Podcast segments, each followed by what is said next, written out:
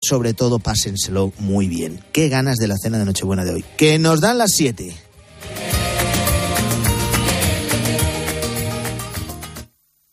Son las 7, sí, las 6 en Canarias.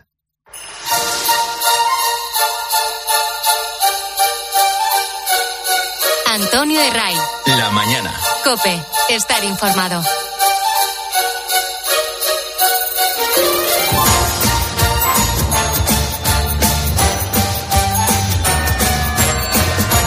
Días, bienvenidos a la mañana del fin de semana de Copes Nochebuena. Ya ha llegado este día tan especial que el calendario ha querido que caiga en domingo. Y aquí la probabilidad de que puedas estar disfrutando del puente es inversamente proporcional a que te toca la lotería del gordo, que es una opción entre 100.000. Y de sobra lo sabemos la mayoría, lo hemos podido comprobar. Lo de librar estos días, pues es casi al revés. Por eso también es un buen día para acordarnos de los que esta noche tienen que trabajar. Aquí el abanico de profesionales es tan amplio que mejor no abrir ninguna enumeración, porque luego siempre nos llama alguien que nos dice, oye, que los de mantenimiento de no sé qué también trabajamos. No solo los policías, los guardias civiles, los médicos, los enfermeros. Ricardo es de los que le toca trabajar en esta próxima noche del 24 en la seguridad privada. Y José Luis en una infraestructura esencial. Claro, bueno, yo soy vigilante de seguridad, a veces trabajo de noche. Y ahora que viene Navidad, otra vez me toca trabajar de noche y cumpliendo mi trabajo. Pues lo llevo bien porque no me afecta nada. Y me da igual estar en casa que aquí. Ah, lo hago todos los años. Todos los años y no me importa. Bueno, el plan de Navidad es trabajar el día, el día de hoy, por la noche, y el día siguiente vernos con la familia. Un reunión con la familia, un almuerzo y, o sea, yo soy de otro país, pero también he trabajado en Navidades. La cena la hago con mi mujer y mis suegros y luego acabamos, nos venimos, me vengo yo para acá y ellos a dormir. Por lo cual no me afecta para nada. Bueno, nos acordamos de todos los que les toca trabajar durante la cena de Nochebuena, un día que viene con tiempo estable, muy parecido al de ayer sábado. Si sales ahora, más aún en el interior de la península, hace frío. Y a medida que avance el día nos espera, bueno, una jornada de lo más agradable, con máximas cercanas a los 20 grados en la costa mediterránea que se agradecen para tomar el, el aperitivo, incluso al aire libre, o para pasear y hacer hueco antes de la cena. Hoy abren muchas tiendas, a pesar de que es domingo, esto no es raro, sobre todo aquellos centros comerciales que abren todos los festivos, todos los festivos del año, salvo el 25 de diciembre, el 1 de enero y poco más. Por eso, al menos hasta primera hora de la tarde, va a ser una jornada de mucha actividad. De compras de última hora. O de recoger la cena, en aquellas mesas eternas en los que la familia supera la veintena, incluso la treintena de comensales y lo de cocinar el plato principal no es siempre sencillo. Pachi Colunga tiene una carnicería charcutería en Oviedo, también elaboran platos cocinados y abren en un ratito. Sí, nosotros abrimos porque, claro, al tener la comida cocinada, la gente prefiere más llevarlo ya el mismo día de Nochebuena, terminando de ultimar los detalles y el horno empieza a funcionar y, y sin parar. Sí, que sí, que es Nochebuena, que volveremos a ver reencuentros en estaciones de autobús, de tren, en aeropuertos.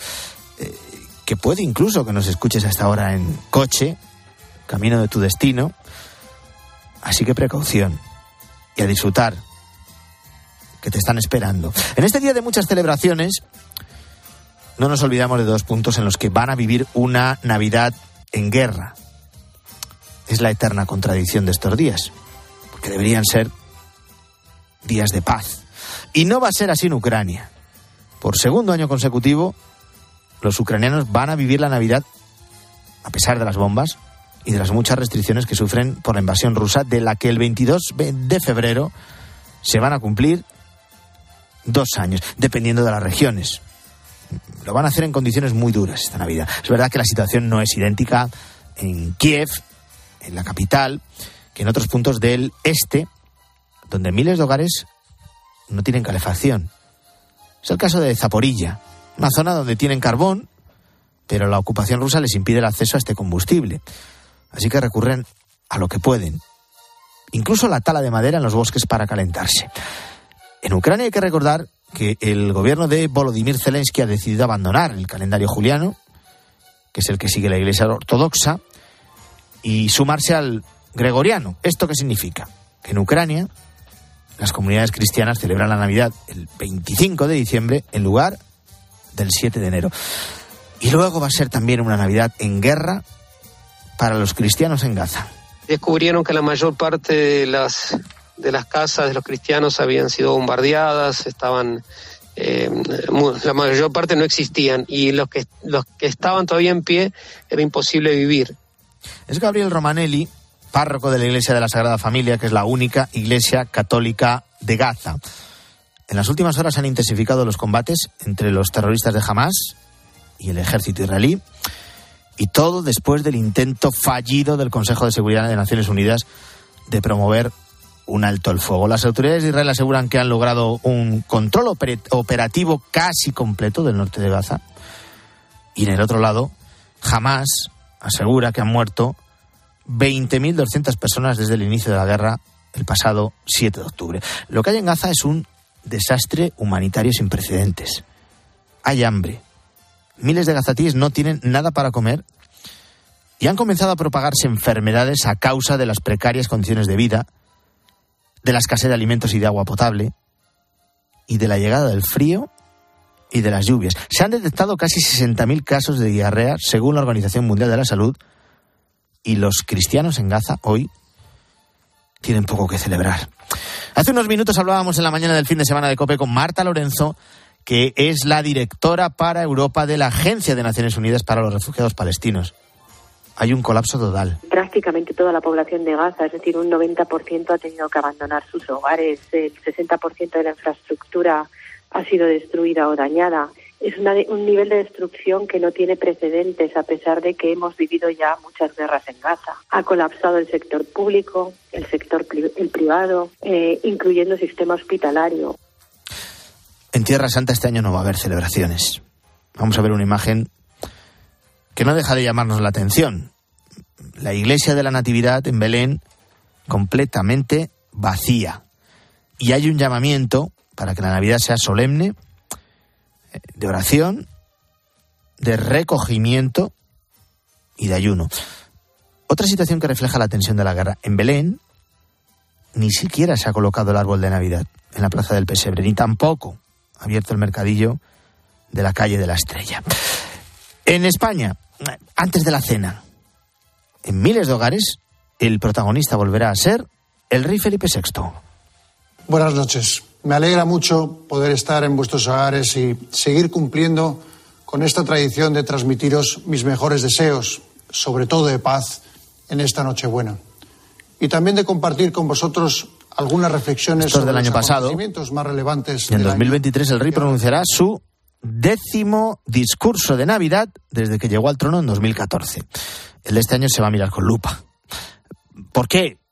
Es evidente lo hará justo después de inaugurar la legislatura y con la amnistía sonando de fondo, como banda sonora que ha elegido Pedro Sánchez para seguir en Moncloa. Eh, que nadie espere que el rey va a hacer una, alguna mención a esta polémica ley que va a perdonar a los delincuentes que intentaron dar un golpe separatista, incluidos aquellos señalados por delitos de terrorismo. No, no va a hacer ninguna mención directa. Primero porque la, por la propia condición del jefe del Estado.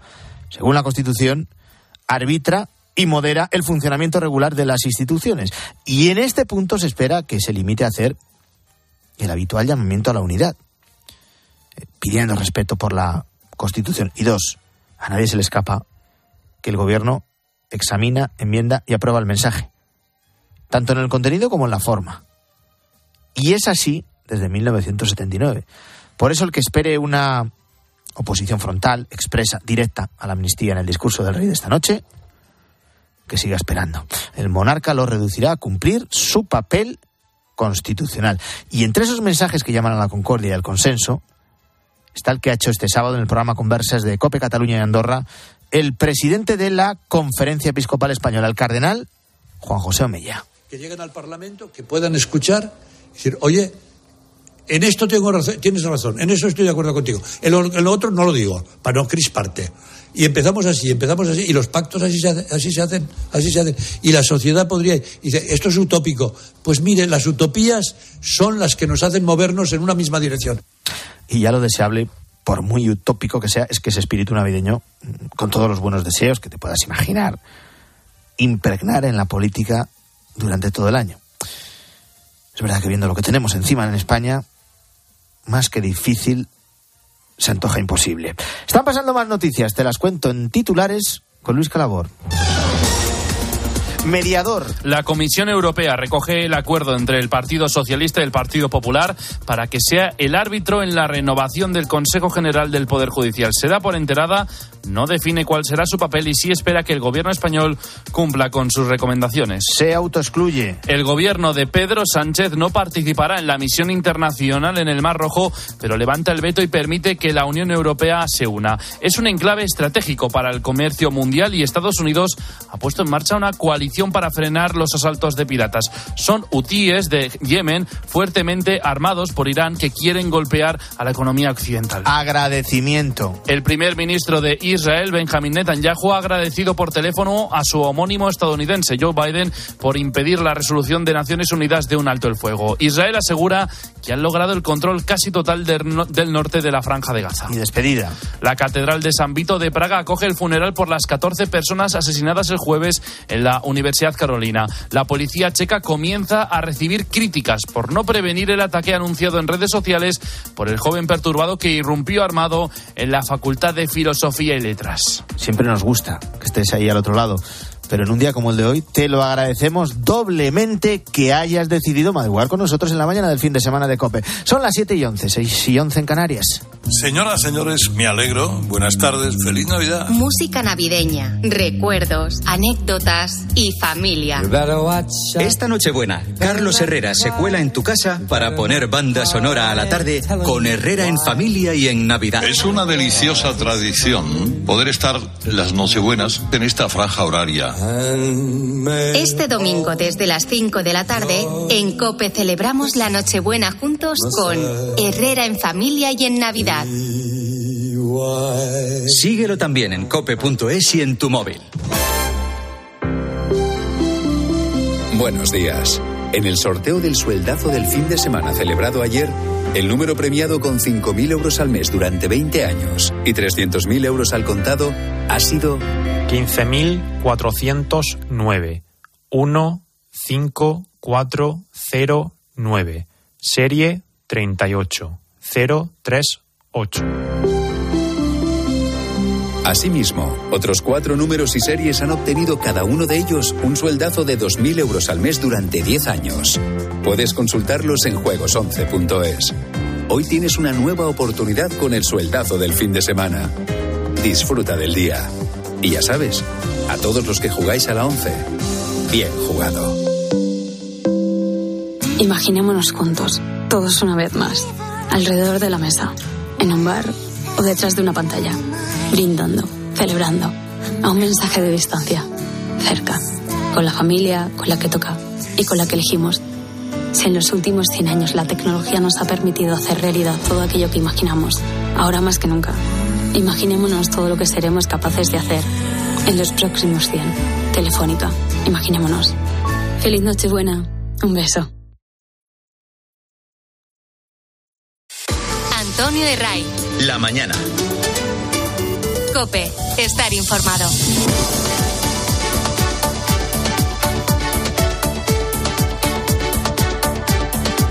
Las últimas horas han sido frenéticas en los mercados españoles. En COPE hemos recorrido algunos de esos puestos para ver cómo van las cosas y cómo evolucionan los precios. José Miguel Galván, de Santiago de Compostela, vende pescados, vende mariscos, tanto frescos como con cocidos. De hecho, esto último es una práctica cada vez más habitual. Respecto a los precios, al menos dentro de su puesto, si miramos a un día como el de hoy, hace justo un año, no hay grandes o no ha visto él grandes diferencias. Poca hay, eh, poca hay. Por ejemplo, la almeja eh, te puedo contar que está más barata que en el 2022. La almeja eh, se está vendiendo a 21, 22 euros una almeja babosa marinera. Están más o menos los mismos precios, lo que es eso, pero la almeja sí, se notó que este año está un poquito más asequible. Donde sí ha habido un incremento de precios en las carnes. La ternera ha subido entre un 10 y un 15%. Un 15% lo ha hecho el cordero en el último año. Los quesos también han experimentado un notable incremento de precio, especialmente el curado. El kilo de queso manchego, por ejemplo, está de media en 22,69 euros el kilo, 4 euros más que el año pasado. Aquí sí vamos a notar la eh, subida de los precios. Nos lo ha contado Hamilton desde su puesto de productos gourmet. El queso nacional, si no te digo que ha subido el doble, casi el doble, con respecto a hace, te puedo decir, hace seis meses atrás. De media, la cesta de la compra se ha encarecido este año un 9% y las fechas navideñas son también eh, temporada alta para las gentes del mar. En Mediodía Cope hemos hablado con Aureliano Marín, un pescador que nos ha contado cómo se vive en estos días en el mar. Dice que es un trabajo muy duro, pero que eso les hace valorar aún más los reencuentros y la vuelta a casa.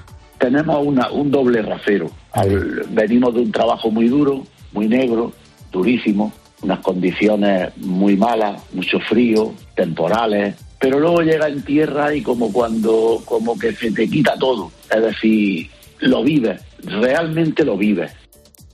Pues la alegría de la vuelta a casa es lo que ya están experimentando millones de personas.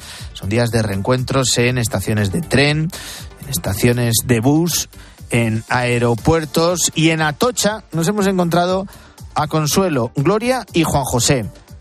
Son colombianos, hacía más de un año que no se veían. Nosotros somos de Colombia, nosotros veíamos hace que hace como por lo menos un año. Un año, un año y dos meses, Un año y dos exactamente. meses, exactamente.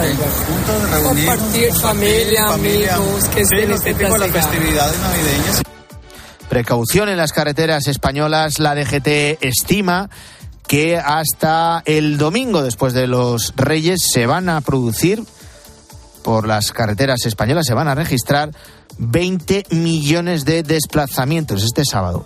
Se han vuelto a vivir atascos en las salidas de las principales carreteras españolas.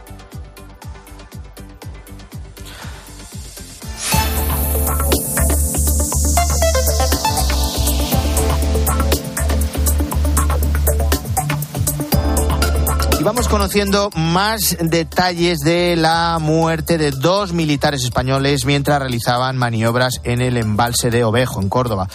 Eh, Se advirtió de su desaparición y horas después aparecieron sus cuerpos. En este caso hay ciertas complejidades que lo rodean. El periodista y criminólogo Nacho Abad hablaba en el fin de semana de COPE sobre las posibles causas de la muerte que están por determinar, porque en este ejercicio debían tener una línea de vida, es decir, una cuerda sujetada por arneses que impidieran que los efectivos se hundieran. Van unidos a la cuerda cada militar y, entonces si se van para abajo eh, la cuerda se tensa con el arnés y no se hunden. Lo que cuentan algunas de las personas que podían estar cerca del ejercicio eh, es que no existía esa línea de vida, es decir, que no se tiró eh, la cuerda. Hay otros que apuntan a que se rompió, pero claro, yo me planteo, ¿el ejército utiliza cuerdas que se rompen? Las maniobras militares empezaron entre las 6 y las 7 de la mañana y el ejercicio por el que fallecieron estos dos militares consistía, uno de ellos, eh, era un ejercicio de flotabilidad. Eh, lo hicieron en un pantano con 9 o 10 metros de profundidad, con aguas turbias y de noche, por lo que el rescate fue aún más complicado. El grupo estaba dividido en dos secciones y ahí, eh, en un determinado momento, el, el capitán ordena hacer una, una práctica de flotabilidad. Eh, ¿Qué es la práctica de flotabilidad? Pues les ordena cruzar el pantano, que floten con las mochilas, con todo el material militar y tienen que cruzar como si estuviesen cruzando en, en la vida real, por a través de un pantano. El problema es que el pantano tiene, eh, puede tener unos 9-10 metros de profundidad, tiene un montón de lodo, hay sus corrientes, el pantano es grande. Se empezaron a escuchar voces de auxilio y enseguida los equipos de rescate se lanzaron a ayudar aunque con escasos medios de emergencia. Empezaron a rescatar a gente y cuando salieron había varios con hipotermia. Por cierto, paréntesis, no había ambulancia. Cuando tú haces unos ejercicios en los que corre riesgo la vida eh, o la integridad de cualquier militar, es obligación de eh, los responsables del ejercicio tener un protocolo diseñado antes y un ejercicio planificado antes por escrito en el que se explica en qué consiste el ejercicio y cuáles son las medidas de seguridad ante cualquier eventualidad. En ese momento los servicios de emergencia se dieron cuenta de que faltaban dos personas a las que siguieron buscando. A uno de ellos lo encontraron en el fondo. se lanzan a buscarlos y a uno lo encuentran muerto en el fondo a las 2 y 26. Tienen que venir los equipos de actividades subacuáticas de la Guardia Civil. A uno eh, lo encuentran a las 2 y 26 y a otro lo encuentran eh, a las 5 de la tarde. Explicación del Ministerio de Defensa. Eh, la que han dado eh, eh, oficialmente, que se trata de un accidente. Bueno, los vecinos de Adamuz y de Villafranca de Córdoba dieron su último adiós al cabo Miguel Ángel Jiménez Andújar, de 34 años, y a Carlos León Rico, de 24. El, el, capitán responsable del ejército ha sido apartado del mando por el ejército de tierra, según el capitán responsable del ejercicio que estaban haciendo. Ha sido apartado por el mando del ejército de tierra, según ha confirmado el Ministerio de Defensa. Por el momento, se desconocen con exactitud lo que ha ocurrido y tanto el ejército como la Guardia Civil tratan de esclarecer qué es lo que pudo ocurrir. Ahora déjame que te hable de una Navidad muy distinta a la que seguramente vamos a vivir en España. Son dos esos puntos en los que ya hemos estado, eh, dos eh, lugares en los que hay de todo menos paz. Lógicamente son Ucrania y Palestina, te lo contaba, en Ucrania van a ser eh, las segundas navidades con el sonido de las bombas de fondo. Son las primeras, eso sí, con las nuevas fechas decretadas por el gobierno. la mayoría de la población allí es ortodoxa se ha cambiado el día de la Navidad del 7 de enero al 25 de diciembre. El objetivo no es otro que marcar eh, diferencias con todo lo que suene a Rusia. Y luego, la casa de todos los cristianos es Tierra Santa. Estos días no es que recordamos, es que revivimos el nacimiento de Jesús en Belén. Una ciudad que, por cierto, vive del turismo y que este año está vacía. La Gruta de Belén es un lugar fascinante para acceder ese lugar donde nació Jesús. Hay normalmente una larguísima cola de turistas. Luego hay que bajar por un pasadizo hasta el enclave, donde casi ni te puedes parar. Ahora sí, ahora no hay nadie. Como comprobó recientemente Fernando de Aro. La minoría de cristianos en Jerusalén, en Belén, en Magdala, en Caná, en Galilea, van a vivir una Navidad muy difícil. Aunque no pierden la esperanza, eso nunca. Francesco Patón es el custodio de Tierra Santa mientras eh, más inmersos nos encontramos en esta noche, tanto personal como colectiva, más necesitamos que la luz brille. Y necesitamos que la luz se difunda por todas partes, comenzando desde esta gruta, para mantener viva la esperanza de un mundo nuevo, salvado gracias al nacimiento de este niño. El Papa Francisco ha decidido enviar al cardenal polaco Konrad Krajewski a Tierra Santa esta Navidad para pedir la paz en la región. El pontífice ha enviado a su emisario, eh, responsable de sus obras de caridad, conocido como limosnero, como señal concreta de su cercanía a las personas que viven esta guerra. Mientras, sobre el terreno, el ejército de Israel ha afianzado su control en el norte de la franja de Gaza, mientras incrementa sus ataques en el sur, especialmente en el bastión de Hamas en Yan Yunis. Guillermo Vila. El ejército de Israel ha realizado en las últimas horas una serie de ataques aéreos contra el campo de refugiados de Al-Bureig, situado en el centro de la Franja de Gaza, también en el campo de refugiados de Jabalia. El portavoz de las Fuerzas de Defensa de Israel, Daniel Hagari, asegura además que ya han logrado el control casi total del norte de la franja. Las fuerzas israelíes continúan la operación terrestre en Han Yunis y al mismo tiempo se están preparando para la continuación de los combates y la ampliación de la operación a áreas adicionales en la franja de Gaza, con énfasis en el área sur, a medida que nos acercamos al final de las operaciones en el norte. Todavía estamos en medio de los combates en la zona de Darak Tufa, mientras que al mismo tiempo se están librando combates de menor intensidad en otras zonas del norte y casi tenemos el control operativo total en el norte. En total, el número de víctimas por la guerra asciende ya a 20.258 muertos y casi 54.000 heridos. Mientras tanto, en el frente diplomático, el primer ministro de Israel, Benjamin Netanyahu, ha agradecido al presidente de Estados Unidos, Joe Biden, la posición de su país en el Consejo de Seguridad de las Naciones Unidas, que ha emitido una resolución para impulsar la entrada de ayuda humanitaria en Gaza, pero que no pide un alto el fuego.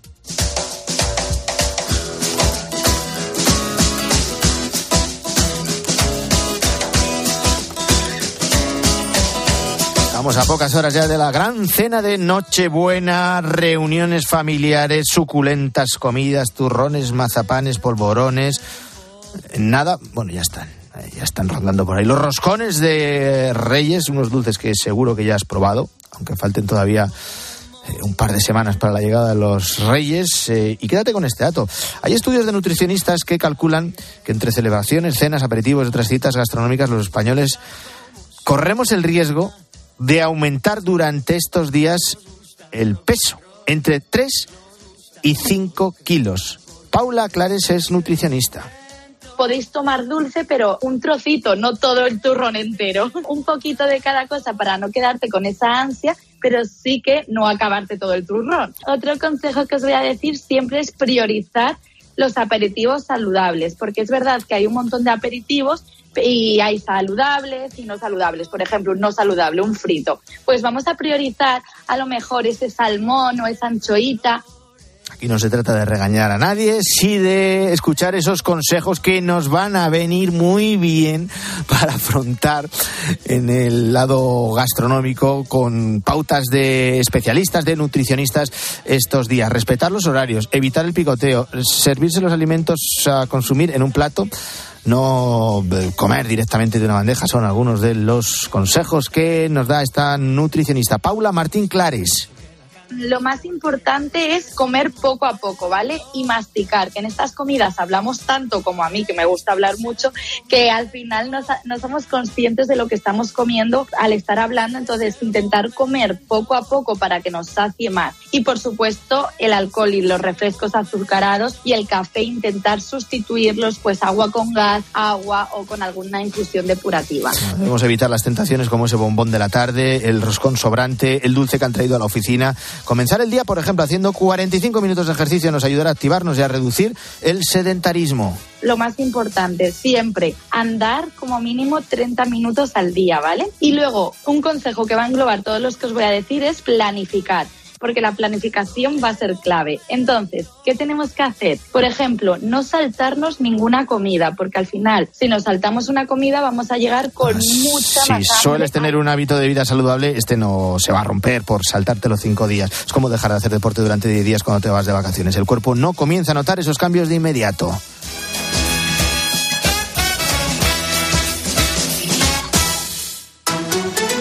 Antonio de Ray. La mañana. Escuchas Cope. Y recuerda, la mejor experiencia y el mejor sonido solo los encuentras en cope.es y en la aplicación móvil. Descárgatela.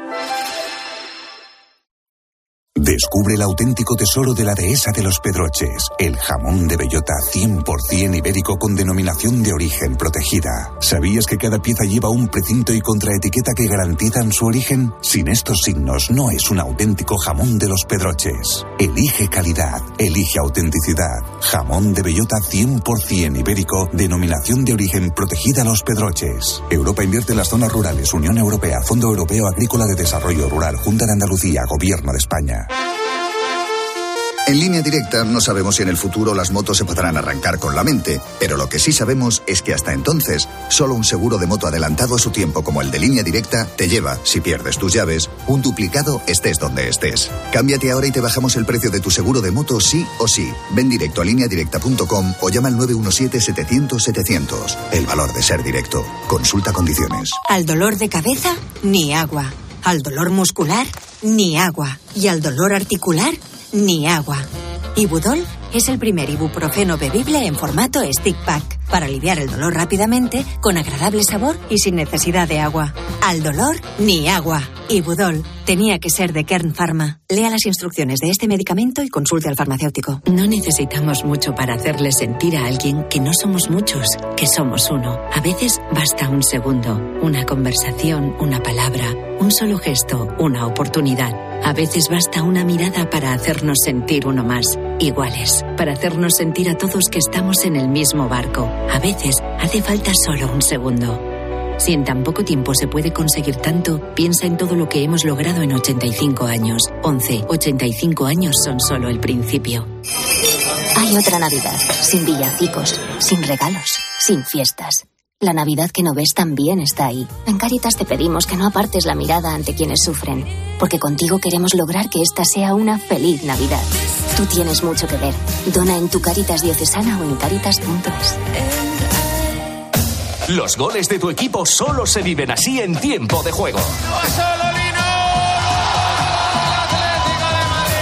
lo tienes para la historia. Lamine Yamal marca para el Barça. Ojo Bellingham. Chuta Bellingham. Gol, gol, gol, gol. Ahí está otra vez. Tiempo de juego con Paco González, Manolo Lama y el mejor equipo de la radio deportiva. El número uno del deporte.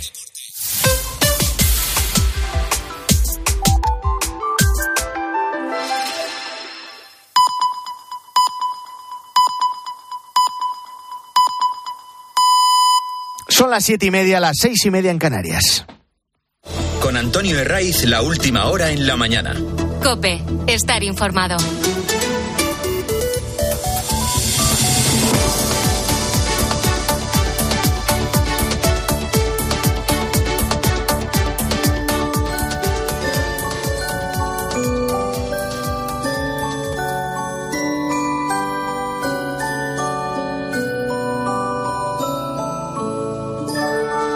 Seguimos en la mañana del fin de semana de Cope en este 24 de diciembre, donde el reloj ya está contando las pocas horas para eh, la cena de Nochebuena. Las calles huelen a turrón, a chocolate con churros, a mantecados.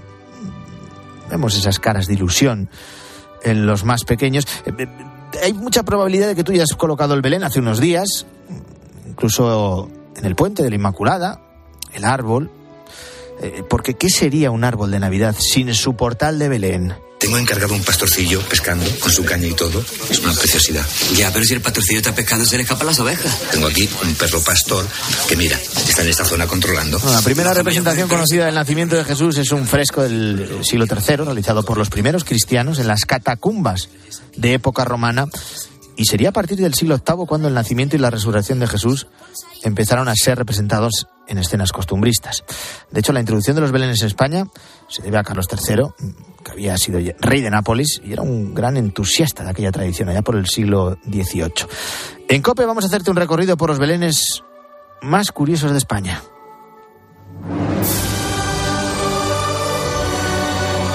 Que irse hasta el sur, hasta la localidad de Rute, en Córdoba. Su Belén es algo peculiar. ¿Por qué? Es de chocolate. Todo lo que hay en esta sala es comestible. Hasta yo lo soy. Pero eso sería El Belén está considerado el más grande del mundo, superficie de 56 metros cuadrados, el uso de más de 1.500 kilos de chocolate que atrae la atención tanto de vecinos como de visitantes durante la época festiva.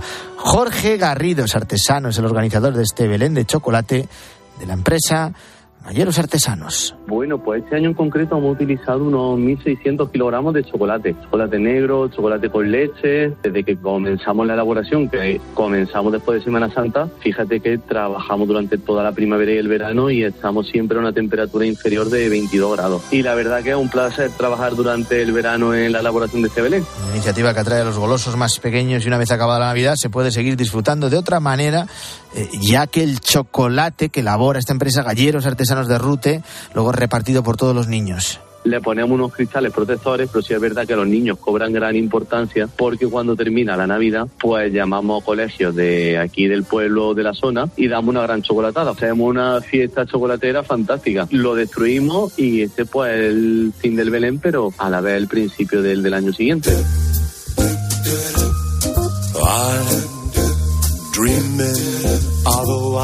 Y de Córdoba saltamos a Sevilla con el Belén más grande de toda Andalucía, un recorrido en el que te sientes protagonista y parte del elenco que está creado a tamaño real.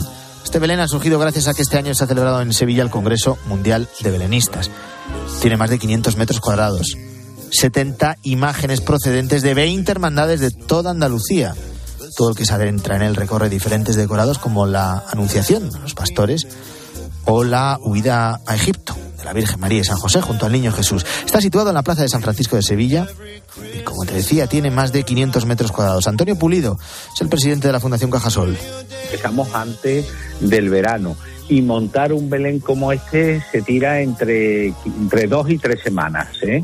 lo que es montaje, lo que es el montaje in situ, ¿no? El montaje real. En él podemos encontrar el bullicio de la época, el ambiente del comercio, hasta el olor a pan recién hecho.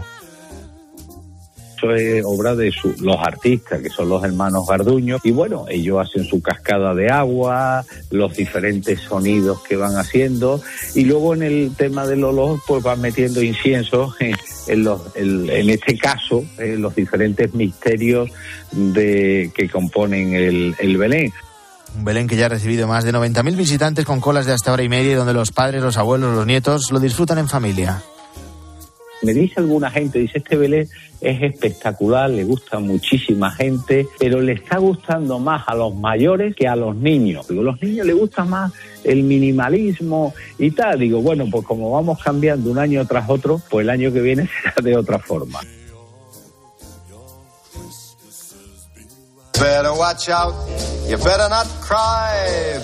Y de belenes a tamaño real pasamos a uno de los más originales. Imagínate que estás en tu pueblo, en tu ciudad, haciendo cola para ver belenes y una de las caras de alguna figura te resulta familiar.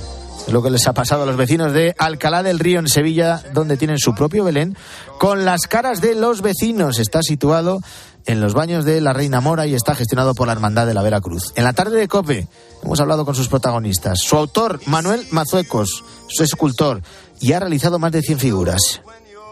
Pues la verdad es que me tuve que ir adaptando poco a poco. Y ya estoy teniendo el tranquillo. Después de 10 años ya creo que, que sí, que he cogido ya. 168, 169. Cada, cada año ha sido más exigente. El primer año se conformaban con que fuera parecido, pero ya cada vez me salió una mejor. Me tienes que salir como, me tienes que sacar como fulano. Un Belén que surgió a raíz de Manuel, que dándole vueltas a la cabeza pensó en crear los rostros de sus hermanos de la Hermandad de la Veracruz. Y último partido de liga de este año con la victoria del Atlético de Madrid en un encuentro aplazado ante el Sevilla. Manu Pérez. 1-0 se ha impuesto el conjunto rojiblanco que pese a quedarse con uno menos en el 70 por la expulsión de Soyuncu ha mantenido la ventaja hasta el final del partido. Marcos Llorente, autor del gol, se mostraba feliz por la victoria del equipo. Bueno, siempre buscamos que los que entren en el descanso pues le den ese plus al, al equipo y bueno, pues yo he tenido la suerte que manda un gran pase y, y, bueno, luego le ha puesto el centro, lo han cortado y, y he estado ahí para, para hacer el gol que ha servido hoy para los tres puntos, así que muy feliz. El Atlético de Madrid se queda así empatado a puntos con el Barça, 7 de Girona y Real Madrid. Por su parte, el Sevilla suma la octava derrota de la temporada en Liga y está a tres puntos del descenso. En la Premier, el Arsenal mantiene el liderato tras empatar a uno en Anfield frente al Liverpool y el Inter sigue primero en la Serie A después de ganar 2-0 al Leche. En baloncesto ACB, el Real Madrid es más líder tras ganar con comodidad a Juventud por 101 a 73 y el Valencia Basket ha caído en la Frente al Granada por 81 a 75. 7 y 37, volvemos al kiosco Guillermo Vila. Buenos días de nuevo. Aquí seguimos, Antonio. Comenzamos con una entrevista al expresidente catalán Artur Mas en La Vanguardia. Eh, por lo que pueda marcar el paso en un futuro. Sí, el independentismo tiene hoy condiciones para salir adelante, dice Artur Mas. Asegura que el gran tema es un pacto fiscal en la línea del concierto económico y eso sí rebaja las expectativas. Asegura que quien diga que la independencia se logrará en los próximos cuatro años o no ve la jugada, dice, o engaña. Y de Cataluña a Pamplona, el debate entrevista al presidente de Unión del Pueblo Navarro, dice José eh, Javier Esparza, que Sánchez va a entregar a Pamplona a los fascistas abertzales porque necesita los seis votos de Bildu. ABC repasa el año del mayor ataque a la independencia judicial de la democracia. Amnistía, comisiones Laufer, ataques a los jueces y al eh, control del Tribunal Constitucional dinamitan las separaciones de poderes, dice este diario. Además, las acusaciones de Nogueras han dado la estocada a la ofensiva iniciada por Podemos ante el silencio de Sánchez. Recuerda a veces, eso sí, que el amago de control del tercer poder del Estado ha provocado la reacción unánime de la carrera y ha saltado las alarmas en la Unión Europea. Y encontramos nuevas reflexiones en la prensa sobre el alcance que puede tener ese principio de acuerdo entre Sánchez y Fijo para renovar el Poder Judicial. Populares y socialistas mantienen la tensión pese a la cita en el Congreso, dice el mundo. La sospecha mutua se ha convertido ya en una suerte de estrategia política para reafirmarse cada una en sus planteamientos y marcar claramente la distancia con el adversario. En La Razón leemos que Sánchez deberá asumir el cambio legal sobre el sistema de elección si quiere que se renueve el Consejo, es decir, que sean los jueces los que elijan a los jueces y acabar así con la politización. Gracias, Guillermo. La mañana del fin de semana de COPE sigue en Nochebuena. I feel so close to you right now. It's a force field. I wear my heart up on my sleeve like a big deal. Por delante tenemos 15 días de vacaciones. Eh, bueno, nosotros no. Igual tú tampoco. Nuestros hijos, los más pequeños, estudiantes, porque la actividad lectiva no se reanuda hasta el lunes 8 de enero. Y es un buen momento para reflexionar en un mes en el que hemos conocido el informe PISA. Es demoledor para España.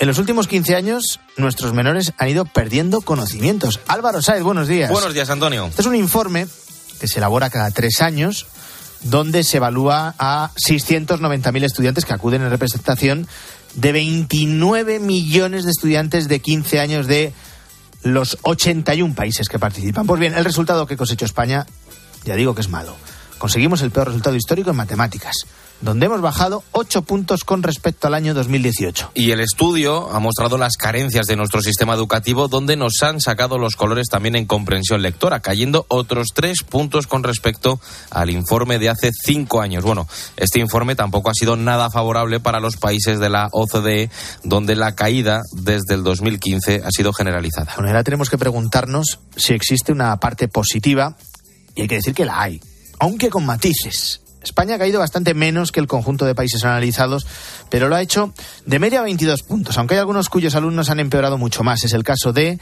Islandia, Finlandia o Alemania. Y precisamente a esa comparativa se acogen desde el gobierno. José Manuel Bar es el secretario de Estado de Educación. No hay autocomplacencia, pero sí hay una constatación de una realidad, y es la de que nuestro sistema es un sistema fuerte, resiliente, y que lo ha demostrado cuando efectivamente hemos tenido una caída, esa caída ha sido muy inferior a las caídas que han tenido otros países de nuestro entorno. Castilla y León, Asturias y Cantabria son las regiones que han cosechado los mejores resultados. Cataluña ha sufrido un notable descenso y los resultados también son malos en el País Vasco y Andalucía. En cambio, la Comunidad de Madrid se ha recuperado con respecto al anterior informe. estamos hablando del primer informe PISA completo después de la pandemia los efectos negativos de aquellos largos meses de encierro y clases en remoto se siguen notando en las aulas. Lo explica Irene Alegría. Ella es profesora de profesores. De hecho, el año pasado fue elegida como una de las diez mejores docentes de España. Sí que nos podemos sentir orgullosos frente a esta situación en la que el alumnado estuvo en casa y la educación se dio de una manera anormal, no, no como nosotros estamos acostumbrados. Pero desde luego en lo que no podemos es relajarnos. La media española en matemáticas es de 473 puntos y la de la Unión Europea de 474. Estamos en la media. Pero en los últimos 10 años hemos caído 11 puntos en esta materia. Estamos casi a la par con alemanes y franceses y respecto a nuestros socios comunitarios, solo por encima de Portugal y de Italia. Y otra de las destrezas, Antonio, que evalúa el informe tiene que ver con la capacidad de los chavales de entender bien un texto. La puntuación de los estudiantes españoles es de 473 puntos, dos por debajo de la media de la OCDE y uno por debajo de la media europea. Y en la última década, los países de la OCDE cayeron 21 puntos, nosotros 14. En ciencias perdemos 12 puntos, los mismos que Francia o Canadá. Aún así, es el apartado en el que los chicos sacan la nota más alta, 485 puntos en la media justa de la OCDE, pero aún a 100 puntos de los países asiáticos. ¿Y quién ha salido bien parado de este estudio? Pues los países asiáticos están a la cabeza y nos sacan 100 puntos. Su máximo exponente del que te vamos a hablar es Singapur.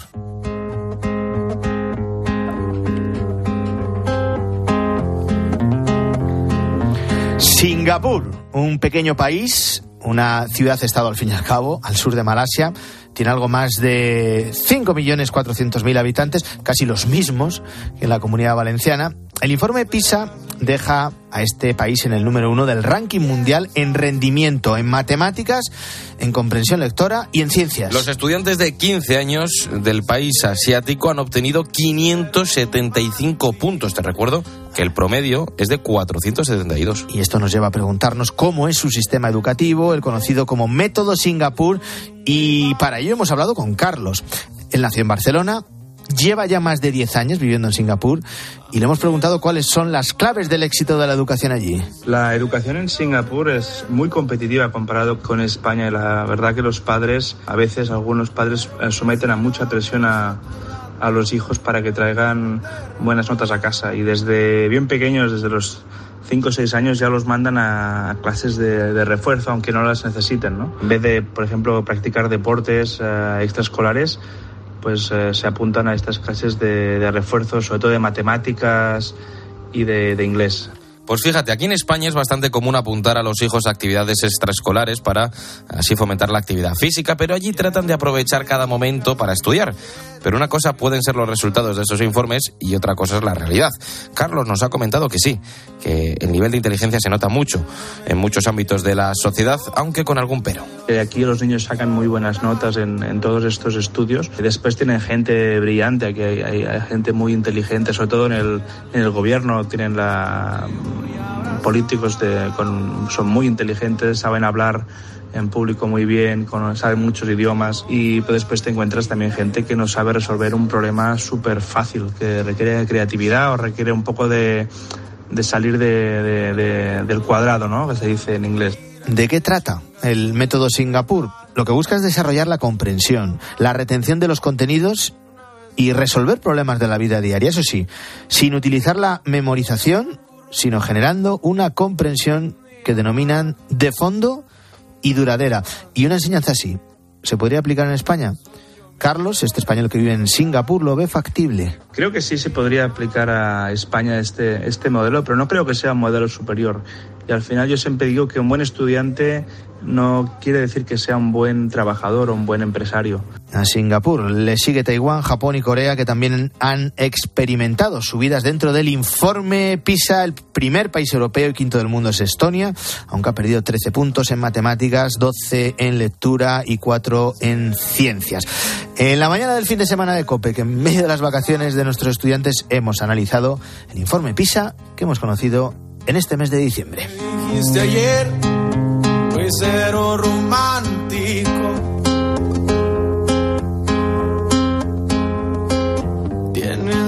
Debes ir a Jerusalén. La ciudad entera te espera. Un reparto brillante. No, Judas. Un director genial. Allí el Hijo del Hombre será rechazado por los príncipes del templo. Una historia eterna. Será entregado a los paganos. En una superproducción. Que le azotarán.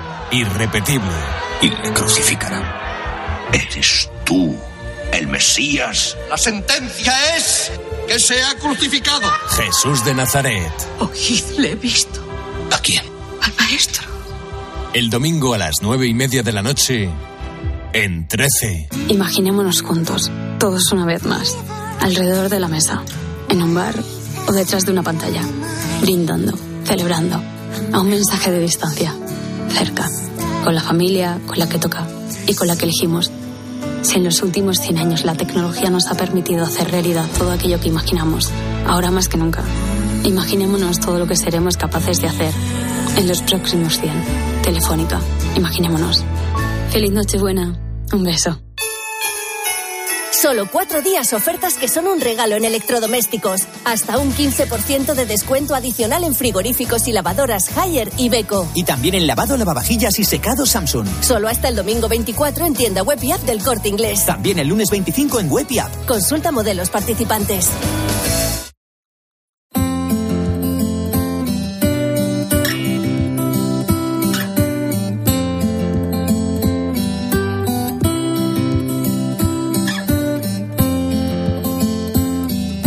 Y ahora en la mañana del fin de semana de Cope te voy a contar la historia de Gibril. Así se llamaba un chico de entre 10 y 12 años que hace semanas se embarcó en un cayuco en Mali con el sueño de llegar a Europa a través de las Canarias. Junto a él, otros 52 hombres. Gibril no pudo superar las condiciones del viaje. Cuando Salvamento Marítimo trató de rescatarlos a unos 17 kilómetros de Maspalomas, se encontraron con que el pequeño había muerto de frío. La misma suerte que corrió Vira, de 18 años. Son dos casos de esta semana, dos más de una larga y horrible cadena de dramas. Hablamos de inmigración porque esta semana eh, Guillermo Vila, Bruselas ha acordado al fin un pacto entre los 27 para coordinar la respuesta comunitaria. Sí, eh, después de siete años de tira y afloja, finalmente, Antonio, esta semana se alcanzaba ese acuerdo que pretende gestionar eh, de manera previsible y ordenada, dicen, los flujos de inmigrantes a Europa. Hicieron falta dos días y noches de intensas negociaciones para terminar de cerrar los últimos escollos de un acuerdo que, eso sí, deberá ser aún eh, formalizado y adoptado en el primer semestre de 2024, antes de las elecciones europeas, por el Parlamento Comunitario. En realidad, la idea de reformar la política migratoria europea comenzó a gestarse en 2016, cuando cerca de dos millones de personas llegaron a la Unión Europea huyendo de la guerra de Siria. De esta manera recibían en las estaciones de trenes de Alemania con aplausos emocionados a los cientos de miles de refugiados que entonces llegaban allí huyendo de la guerra. Siete años después, al fin, los 27 han conseguido ponerse de acuerdo en un pacto que tiene tres grandes objetivos. La protección de las fronteras, la acogida de los refugiados y el retorno de quienes no tienen derecho a permanecer en la Unión, aunque desde las organizaciones no gubernamentales han rechazado de plano el acuerdo. Leila Bodeux es portavoz de Caritas Europa. Había una presión extraordinaria sobre el Parlamento y el Consejo para negociar este acuerdo antes de Navidad. No significa realmente un momento histórico para la Unión Europea y muy burocrático. No va a resolver los problemas que muchos países tienen que resolver. ¿Qué es lo fundamental del pacto migratorio? Pues que se modifica el eje del anterior pacto que hacía recaer en el país europeo al que llegaba el migrante toda la responsabilidad. La nueva regla mantiene que sea ese país el que gestione el expediente, pero establece, Guillermo, un sistema de corresponsabilidad. Sí, un sistema de redistribución voluntario entre los socios comunitarios, aunque en realidad de voluntario tiene poco, ya que los países que se nieguen a acoger eh, a los inmigrantes deberán pagar una compensación de hasta 20.000 euros por cada persona que no reciban. El problema, como recordaba esta semana el obispo de Canarias, José Mazuelos, es que la inmigración supone un desafío que no se soluciona solo con dinero. Que al final te- volvemos a lo mismo. Si es, es almacenar personas, mercancía, y se piensa que con dinero se arregla el problema. Y el problema es más humano y más social y más profundo de lo que se quiere plantear. Las críticas a este pacto migratorio, Antonio, en todo caso no vienen solo por esa compensación económica. Open Aras, por ejemplo, dice que restringe aún más los derechos humanos. La Comisión Española de Ayuda al Refugiado asegura que es histórico por socavar el derecho de asilo, misma opinión que mantiene Médicos Sin Fronteras. Y Save the Children avisa de que se violan los derechos de los niños. Oxfam, por su parte, denuncia que se ha perdido una gran oportunidad. Cristina Fernández, especialista en migración de esta ONG. Es un acuerdo que se fundamenta en pagar a países que no pertenecen a la Unión Europea para externalizar sus propias responsabilidades. Creemos que es un peligroso desmantelamiento de los principios clave de los derechos humanos y de las leyes de asilo. Sostienen desde Oxfam que pone en juego esta política migratoria la vida de las personas migrantes, ya que dicen avala más detenciones, incluso de niños y familias.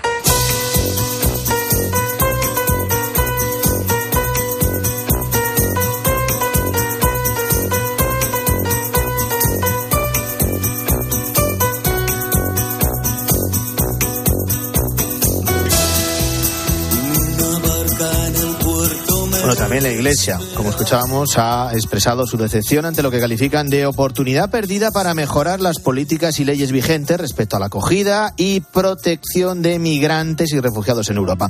La Conferencia Episcopal Española cree que el acuerdo no cuenta con una visión integral centrada en la persona y en el bien común. Los obispos españoles aseguran que se trata de un pacto para el control y la externalización de las fronteras. Y entre las cuestiones más peligrosas eh, citan que se permita la detención de niños a partir de los seis años o que se aceleren los procedimientos de asilo en detrimento de un análisis profundo de cada una de esas solicitudes. Eh, Monseñor Mazuelos lamenta que la única respuesta de Europa sea tratar de levantar un muro. Si realmente mm, se va a prevenir, se va a tener previsto una acogida digna, si vamos a ver, o este pacto por la inmigración ya es un poner ya un muro que es, que es absurdo, porque los inmigrantes no hay quien los pare. Los obispos piden a los 27 que contribuyan a evitar las guerras y las hambrunas, promoviendo el desarrollo de las poblaciones locales. Dicho de otra manera, que en lugar de excusarse en el efecto llamada, se ponga el foco sobre los efectos salida. Bueno, la opinión del obispo de Canarias, Guillermo, es desde luego pertinente.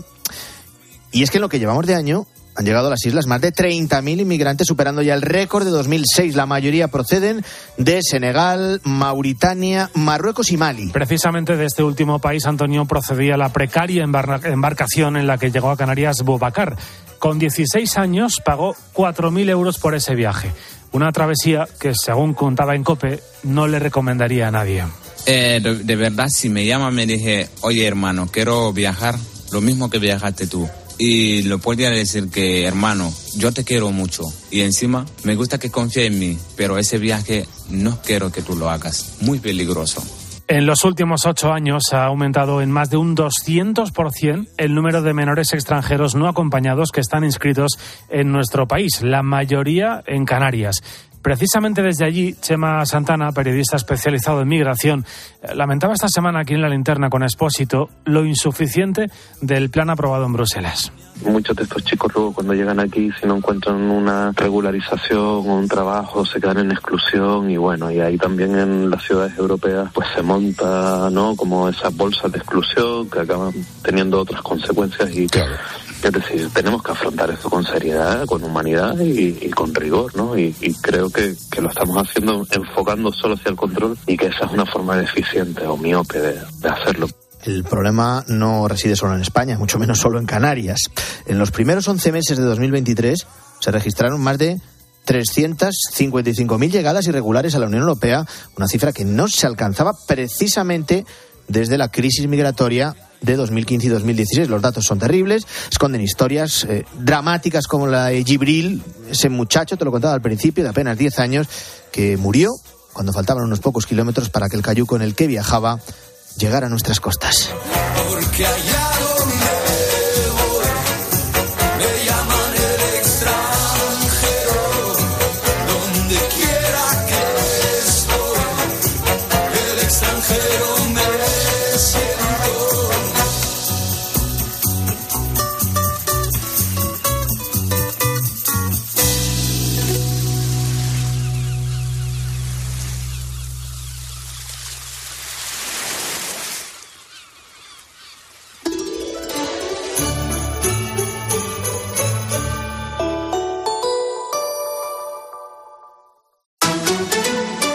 Antonio de Ray. La mañana.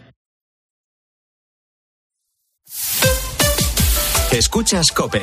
Y recuerda, la mejor experiencia y el mejor sonido solo los encuentras en cope.es y en la aplicación móvil. Descárgatela.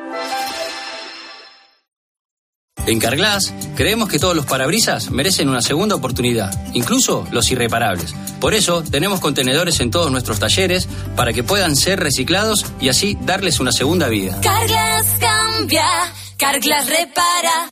Debes ir a Jerusalén. La ciudad entera te espera. Un reparto brillante. No, Judas. Un director genial. Allí el Hijo del Hombre será rechazado por los príncipes del templo. Una historia eterna. Será entregado a los paganos. En una superproducción. Que le azotarán.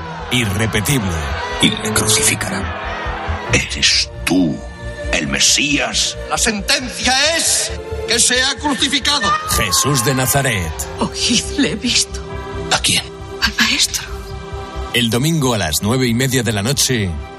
En 13. Su alarma de Securitas Direct ha sido desconectada. Anda, si te has puesto alarma. ¿Qué tal? Muy contenta. Lo mejor es que la puedes conectar cuando estás con los niños durmiendo en casa. Y eso da muchísima tranquilidad. Si llego a saber antes lo que cuesta, me la hubiera puesto según me mudé. Protege tu hogar frente a robos y ocupaciones con la alarma de Securitas Direct. Llama ahora al 900-666-777. Jaume Serra es una cava familiar que sigue fiel a su tierra y a sus orígenes, liderando en la actualidad la elaboración de cava en nuestro país. Una bodega donde se unen tradición, calidad y un fuerte compromiso con el medio ambiente. Jaume Serra, para brindar y celebrar los momentos más especiales de tu vida. Cava Jaume Serra. Esta temporada las suscripciones no volverán a ser lo mismo. Amazon Prime te trae Operación Triunfo, así como envíos rápidos y gratis. Todo por 4,99 euros al mes. Tengo que suscribirme ahora mismo. Entretenimiento en directo y envíos rápidos gratis. Todo por 4,99 euros al mes. Está en Prime. Con restricciones geográficas. Consulta amazon.es barra Prime Terms.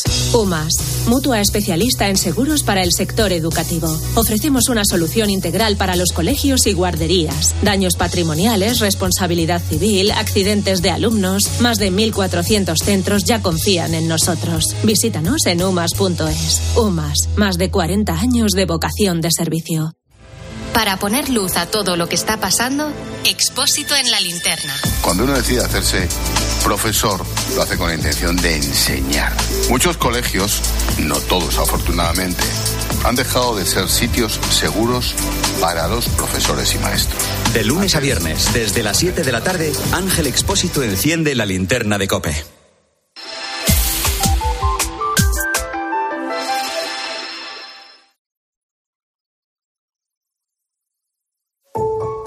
En la radio, la tarde está llena de grandes historias. Hacerse invisible parece posible ya gracias a un metamaterial.